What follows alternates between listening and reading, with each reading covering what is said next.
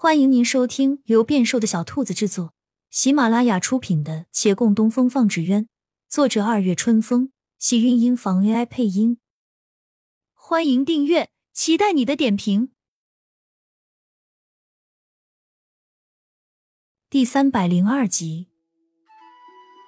那木器，甚至铁屑月兰都见过。有人能够制造会飞的木鸟，能够挥刀上阵的铁人。那么，做出个可以制作纸鸢其中一个或几个步骤的器械，想来也不是难事。只是他们之前从未这样想过。月兰率先看向洛长青：“师傅，你怎么想？”我没法说，怕是要看成效才行。长公子听此话微不悦：“洛掌柜，这是不信任器械做出来的东西啊！他们如果做得好，生产出的物件不会有一丝一毫的差别。”这是纯粹手工无法达到的。岳公子，你的意见呢？月兰想了半晌，郑重道：“长公子，你的想法很好，也许有一天会实现的，但我觉得现在还没到时候。你这是拐着弯的拒绝我呢？绝莫此意。罢了罢了，我料想你们未必能够一次就想得通的，毕竟你们这传统的方式已经做了很多年了。”哪里能够这么快就扭过来想法？反正除了维远县，别的地方也有纸鸢坊。既然你们不成，那我就去京师一试。到时候你们就知我的提议有没有道理。他来的着急，走的也痛快，不等天亮就离去了。而两人已出了大牢，李慕言懒得再把人往里送，挥手叫他们回家。回去后没过几天，赵大娘跑来了一趟，她想劝洛长青搬出去。洛长青与他好生解释了许久，虽避过了那匪夷所思的身份问题，但也说了让他信服的理由。赵大娘这才知道自己误会了，心中轻松不少。清早天气不错，月兰准备的那些胭脂差事既然买了，就拿到了洛长青的面前。毫无意外的，他师傅并没有兴趣，不但没兴趣，还当即眼一瞪：“你藏了私房钱？”我我胆子大了，看大！两人沿着厅堂追逐了几圈，忽见外面有官差行过，沿路高声道：“应亲王薨，停土木之功，尽婚寿之礼。”月兰的脚步陡停，身后人没留神，扑入他怀中。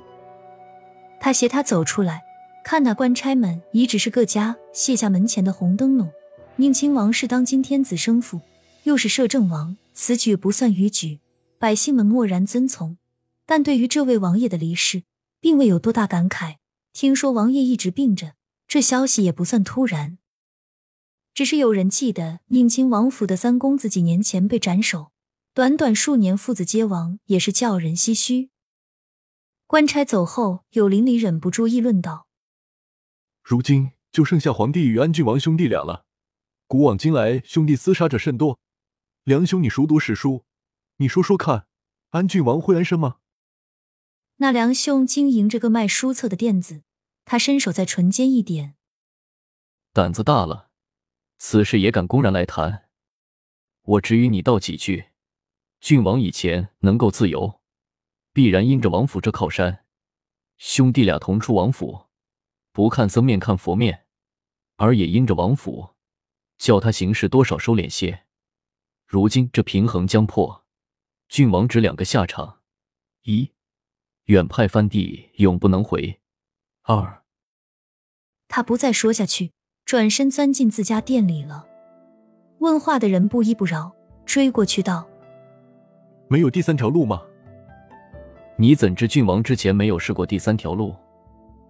来人沉思须臾，心领神会的哦了一声。还欲再问，里面的人却道：“天家事，莫多谈啊。”说话声渐止。长青斋门前的屋檐下，孟寻也走了过来，与两人并肩站立。他抬头瞧了瞧，看自家店门前原本也没挂灯笼，放心了不少。他瞥了月兰一眼，侧面看不清表情，想来他纵然不会嚎啕大哭，心里也总不大好过。这不好过的心情，还偏偏没法说给最爱的人听。三人静默了会儿，月兰先开口了：“敬婚寿之礼，敬多长时间？好像是一个月吧。不耽误你俩的事儿，婚事准备着，也得一段时间。这是大事，你们不要从简啊，一定得大办。你，他忽然想起什么来，怔怔看了他一会儿，那话没说下去了。街上渐渐热闹起来，店里来了客人，几人各自忙碌。转眼天暗，有个外地来的客户，月兰去帮着安排住处。他一走，孟寻左思右想，绕到骆长青身边，问道：“你们定好了成婚的日子了吗？”骆长青正在案前画着一个图稿，他头也不抬。这些都没来得及商议。孟寻犹疑了一下，道：“不急着商议，或许你愿意等三年吗？”他手上动作一晃，那一笔勾错，他不由皱了下眉头。兰儿让你跟我说的，倒是没有。大师哥大抵说不出口，我替他说给你听吧，也免得叫他为难。孟寻一面说，一面偷偷打量着他的神情。他淡然将画纸叠了起来。我们每一天都能见到彼此，早一天晚一天成婚没有关系，但是我不大明白。为什么呢？